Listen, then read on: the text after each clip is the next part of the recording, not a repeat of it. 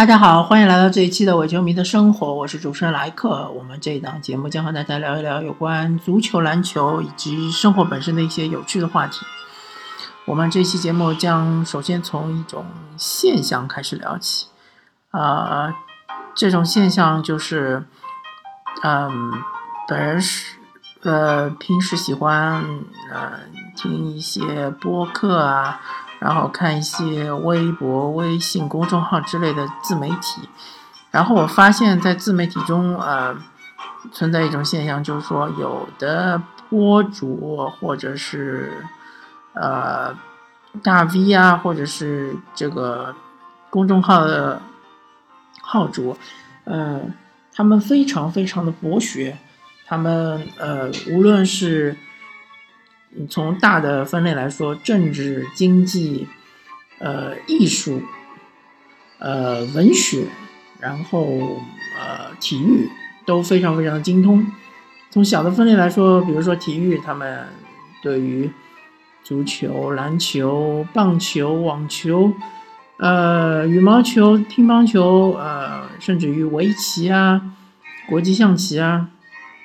桥牌啊，呃。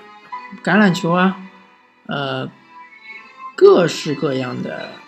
啊，甚至于游泳、田径，各式各样的项目都非常精通。嗯，那这样的这个呃自媒体，我只能认为它是由一个团队来经营，而且这个团队非常非常的庞大，因为一个人的精力是有限的，而一个人的兴趣也是有限的。我。从来不相信一个人的兴趣能够涉及涉猎到所有的范畴。那当然，如果说呃是一个呃公众号的呃号主的话，那我相信呃他从事文字工作，对于读书来说是呃非常非常自然的。呃，对于读书的一些书评啊，或者一些呃书本的推荐啊，那是非常的呃正常。但是除此之外，其他的一些所有涉猎的项目，呃，只可能解释为是他本人的兴趣。如果他的兴趣过过于广泛的话，那我只能认为这个确实不是某一个人能够承担的。呃，另外就是有一些嗯。自媒体节目更新的非常的频繁，比如说每日一更啊，比如说呃，任何一天有大的事件发生的时候都会更新啊。那像这种类型的呃自媒体节目，我觉得应该也是由一个团队来完成，而不是由一个个人来完成。嗯，所以说大家。其其实不要被呃一个个人的光环所蒙蔽，嗯，个人是个人的能力是有限的，嗯，个人的时间是有限的，个人的资源是有限的，个人的兴趣是有限的，所有所有的一切都是有限的，啊，嗯，OK，那么说这个开场的意思就是想说，嗯。对于中国足球的新政，所谓的新政，呃，首先我认为并不是说足协是力推的，而是说有上面的一些意志，呃，最起码是由足协的直接领导啊，体育总局对于这个中国职业足球的一种规划，或者说是一种行政啊命令的一种指导意见。那么对于这个新政，呃，具体内容我就不谈了，大部分的关心足球的呃人士都应该了解。呃，从程序上面来说，肯定是程序上是不正义的，因为呃，中国足球或者体育总局一直在宣称是要管办分离，管办分离，然后说管理足球的和嗯。实际的操作应该是由两个机构来完成，所以说像中国足协这样一个号称是民间机构的，它应该是提出一个呃假设性的一个议题，然后由整个这个足球代表大会所谓的足代会来做一个嗯大家的讨论以及最后的这个投票，嗯，所以说他直接抛出这么一个结论，肯定是嗯程序上是不合法的。但是嗯，我们也知道中国的国情就是说官官大一级压死人，然后还是非常的官僚主义。啊，中国足协作为一个足球呃领导人，足球领导组织，整个中国足球的一个领导组织，所以他还是一言九鼎。虽然说这并不是他本身的意志，但是啊，他既然已经发话了，那么就意味着呃大概率下面啊，他的呃这些诉求应该会得到一个实现。嗯。那么，大多数的媒体都已经报道了这个新闻，而且已经有了评论，有了呃结论，就是大多数都是处于一种吐槽。嗯，我这边呢，想先说一下，嗯嗯，很多的媒体啊，或者是一些公众号啊、自媒体或者是一些传统媒体都没有谈到的一个问题，就是说。他一个二十三岁的一个新政，对于呃非二十三岁，呃或者说是大于二十三岁那些球员的挤压，那肯定是毫无疑问的，是板上钉钉的。但是，也许足协或者是体育总局他们看到了更更高更远的一个问题，就是说，随着这个呃。呃，联赛特别是中超联赛的不断的这个商业化，商业化程度越来越高之后，造成了就是呃，我们联赛内的国内球员的身价不断的提高，薪水工资也不断提高，就导致他们呃失去了动力去留洋。其实，嗯，处于比如说呃比较高水平的，比如说国脚级别的。嗯，中国球员是有机会去留洋的，特别是说年纪不是特别的二十五岁以下的那些球员，啊，是可以到嗯，不说五大联赛吧，比如说五大联赛的次级联赛，比如说英甲啊、法乙啊，呃，比如说西乙啊、德乙啊这样的好一点的球队里面去打上主力的，但是由于现在的这个情况。就导致他们失去了动力，但是新政出现了之后，很有可能就倒逼这一些球员，特别是，呃，刚刚被挤出新政的，或者说是一些当打之年，比如说二十七八岁、二十八九岁的这些有实力的球员，但是在嗯俱乐部中竞争是无法竞争过外援的那些球员，会倒逼他们去，呃，去选择留洋这一条路。当然，这个。嗯，这这一条途径是风险也是很高的，而且是非常的艰辛。一方面来说，你要克服语言的障碍；，另外一方面，你要克服文化。呃，你，嗯，不管怎么说，你进一个呃，进入一个国外联赛的一个球队，你肯定要和整个球队要打成一片吧？肯定要取得教练的信任。那么。呃，很多方面的努力需要需要你来做，而不是说仅仅在国内大家都看得到你的水平，对吧？都能够呃经常的碰面，然后如果有俱乐部要挖你的话，必定是经过他们的主教练的首肯，啊，他们主教练对你的实力都心知肚明，所以说你去了之后几乎不需要啊任何的适应，你也许只是适应一下他的体系，但是你到了国外，你要适应很多很多方面。比如说语言啊、饮食啊、文化啊，啊，当然是很艰辛的了。但是，嗯，对于，嗯，整个的或者说仅仅功利来说，对于国家队的成绩来说，未尝不是一件好事。因为有更多的球员出去留洋的话，当然对于他们水平的提高，呃，肯定是有的。当然要保证，就是说他们是能够上场，最好是能主力。那么保证他们能上场、能主力的话，我觉得比较现实的选择，当然不是去五大联赛的顶级联赛，英超啊、德甲、西甲，那当然就没什么机会上场。肯定是去次级联赛，次级联赛里面的比较强的球队。呃，即使说不能够得到升级的机会，那在于，嗯，这些次级联赛中啊，频繁的上场还是能够得到锻炼。嗯，所以说，从功利非常功利的角度，非为国家队出成绩的角度来说，呃，这个新政，特别是对于 U 二三这一个政策，还是有作用的。但是我这边不得不强调，我本人的一直以来一以贯之的一个观点，就是说，联赛还是和国家队的成绩并没有太大的关系。联赛就是一个商业性的组织，甚至我觉得中超联赛和中甲联赛都不应该有太大的关系。呃，唯一的联系就是在于中甲联赛的前二名可以升级到中超联赛，而中超联赛的最后两名要降级到中甲联赛，这是他们唯一的联系。除此之外，我觉得他们之间不应该有太多的联系。中超联赛是一个非常商业，是呃商业化非常高的联赛，里面有非常多的呃顶级的外援，对吧？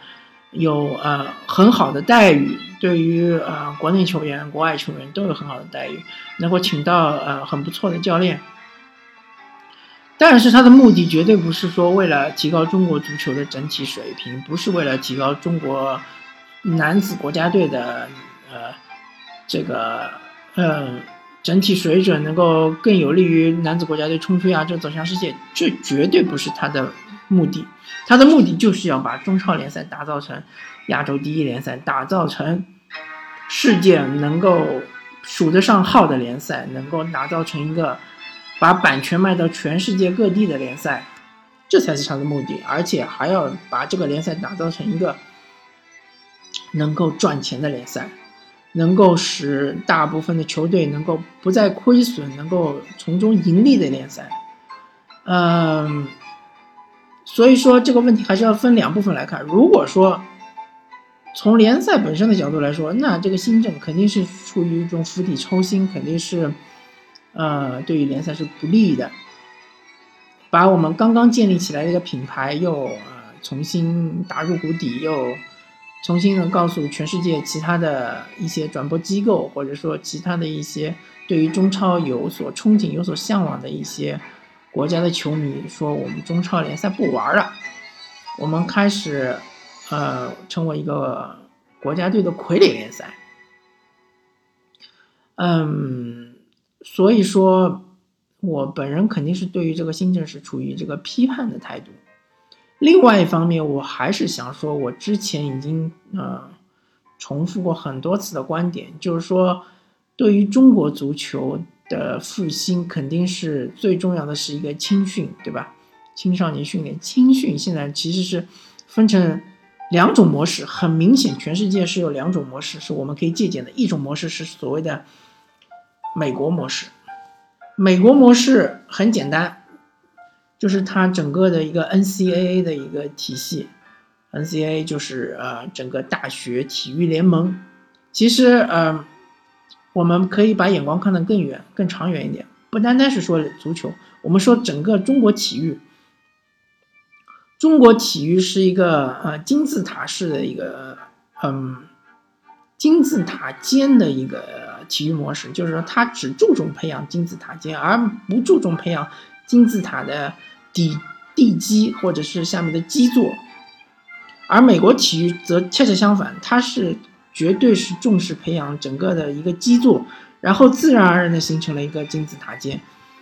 呃，NCAA 的模式就是这样子的啊。NCAA 是呃美国大学联盟，它嗯是所有美国的公立大学、私立大学都会呃参与进来的一个体育模式。它其中当然有包括一些呃。商业度非常高的，比如说 NCAA 的篮球比赛、NCAA 的橄榄球比赛、NCAA 的棒球比赛、NCAA 的冰球比赛，或者 NCAA 的田径、NCAA 的游泳，这一些商业度比较高的联赛呢，它会有很高的收入。然后这些收入呢，它会呃分出一部分去补贴一些商业度比较低的联赛，比如说是呃体操啊、乒乓球啊、呃羽毛球啊。对你没听错，其实 NCAA 也有乒乓球，也有羽毛球，也有一些非常冷门的项目。摔跤啊，啊之类的。嗯，像这样的项目呢，嗯，它的商业化程度比较低，它不会拉得到赞助。那么这样的话，一方面需要 NCAA 联盟对它的呃辅佐，另外一方面需要整个国家的美国的这个呃体育基金，呃或者是美国呃体育的拨款来对这些项目进行呃辅助。啊，包括美国女子足球，所以说，嗯，NCA 模式是一个非常非常先进的模式，它能够保证一些突出的项目有非常非常多、非常非常多的球队、非常非常多的队队伍来进行很激烈的竞争，然后选拔出一些非常顶尖的选手，同时它也能保证那些非常冷门的项目也会有一定的参与者，虽然说这些项目。并不能呃使美国处于这些项目的顶尖选手的行列，但是只要你是有兴趣的，只要你是对这个项目感兴趣，你依然可以呃追逐你的梦想，是国家以及整个联盟是支持你去追逐你的梦想的。但是这个呃模式最最最最重要、最最最关键的是一个。体育部门和教育部门的一个结合，甚至于我可以说是一个教育部门，它的一个呃整个教育理念中揉杂进一呃揉杂进了那个体育的一个观念，就是呃整个呃美国不管从小学呃中学到高中到大学。他都认为体育是教育的一部分，是非非常重要的一部分。嗯，体育比较差的、比较柔弱的，没有体育呃精神，或者说呃没有体育基因，或者说没有体育精神的呃学生，不是一个好学生。同样，如果你四肢发达、头脑简单，你光是呃。体育素质非常好，但是你的成绩一直不及格的话，你同样不是一个好的运动员。所以啊，其实，在美国很多啊，不管你是从事任何体育项目的运动员，你的成绩也是非常重要的。最起码你要及格，不及格的话，你就会被停训。呃，你就会被呃整个球队或者说整个呃队伍驱逐出，会会被开除。那么这种模式呢，呃，呃，在国内想要推行，确实是阻力非常大。一方面来说，啊，教育部门和体育部门之间的配合，是不是能够达到，呃，这么好的一个，呃，这种，呃，双剑合璧的这种阶段，是很，呃，很令人质疑的，是很难想象的。另外一方面，呃，确实，像这种，呃，模式。是需要整个教育界进行一个类似于改革开放这样一个重大的一个变革，才能够嗯嗯踏上这个呃美国 NCA 的这样的模式，呃，因为毕竟从任何角度来说，我们国家的教育还是以呃应试教育为本，素质教育。只是一个辅助，虽然说我们叫减负减负，叫了这个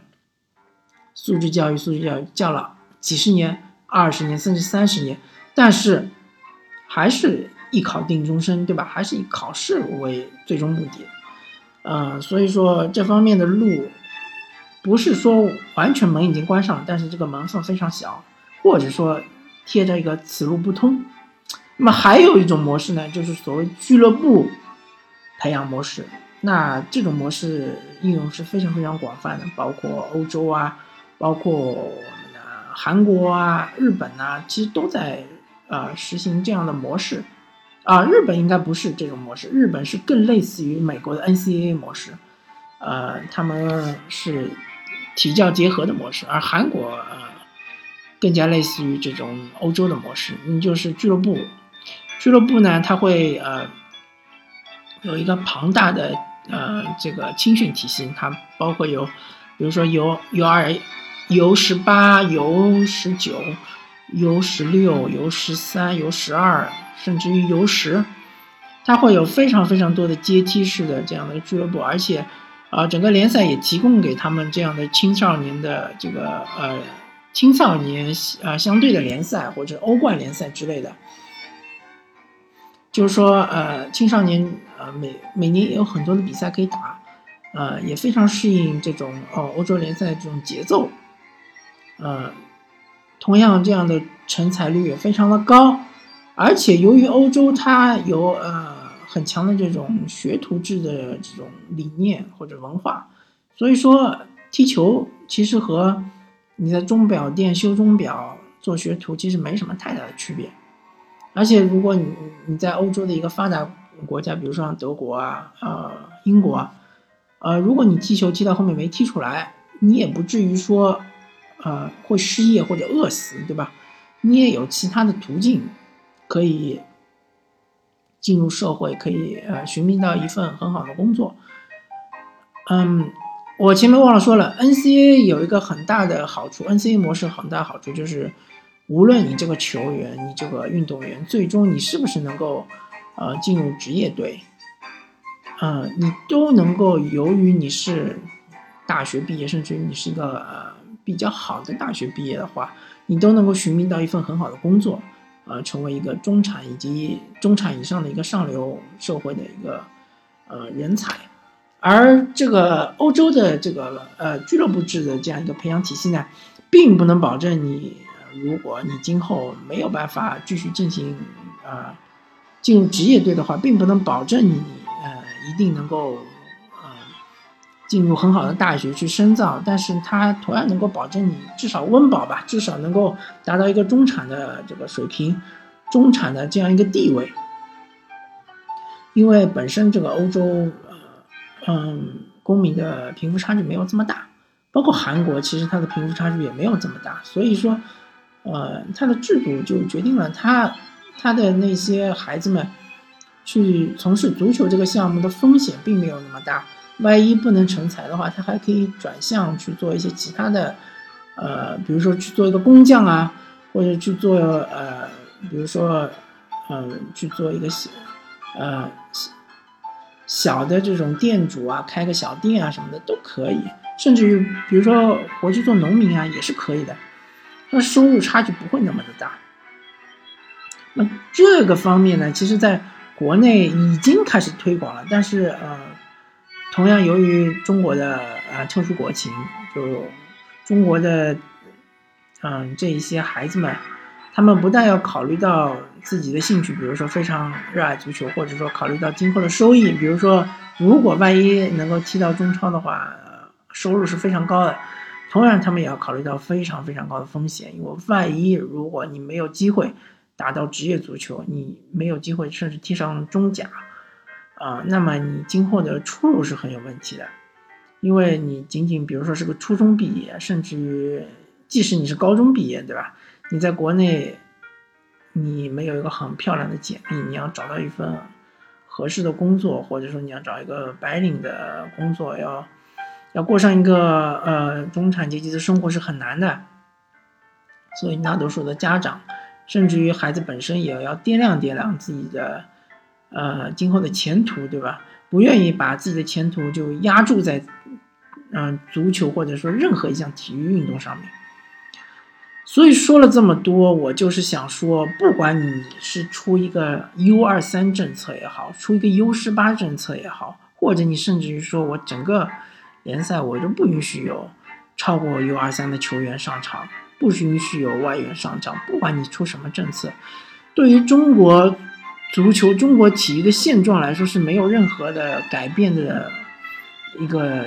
意义的，或者说是没有任何的啊，呃，没有任何的方式去改变它的这个现状就是这样了。嗯，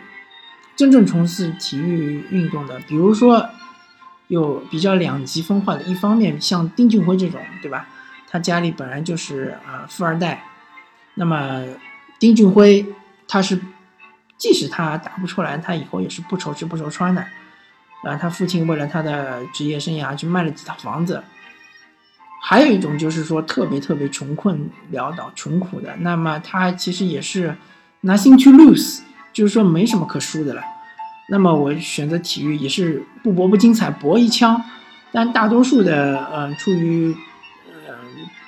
不上不下的这样一个家庭，一般不太愿意选择让自己的孩子，特别是独生子女家庭，不愿意让自己的孩子去从事。足球或者是任何一项体育运动这样的高风险的，当然也是高回报，但是是高风险的这样一个职业。